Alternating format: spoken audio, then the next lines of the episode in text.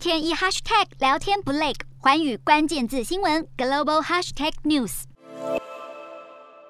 就在各国陆续从乌克兰完成撤侨行动时，中国的撤侨计划依然停滞不前。北京当局在乌俄开战第二天，一度想以包机的方法撤离乌国境内的中国公民，但此计划已经被搁置。目前官方公布的最新方法是与波兰和匈牙利等乌克兰邻国协调，鼓励公民们自行前往。对中国来说，乌俄危机测试的不仅是紧急时刻的应变行动力，更能够揭露中国与俄罗斯之间究竟还处在交易互惠层面，还是有更深层实质的关系。自乌俄冲突发发生以来，中国政府从未直接批评俄罗斯行动，还在联合国近日要求普丁停止战争的决议案中两次弃权投票。另一方面，又不断喊话要各界以和平谈判代替军事作战。谨慎的态度被认为是在乌克兰议题上试图鱼与熊掌兼得，既不得罪西方，也不触怒俄罗斯。毕竟国际局势若真的因为乌俄战争而进入两极化的新冷战对抗时期，对中国来说也是弊大于利。乌俄冲突能够及早和缓落幕，对各国都是上策。就目前形势而言，要将当前前的中俄关系视为终极联盟，也还言之过早。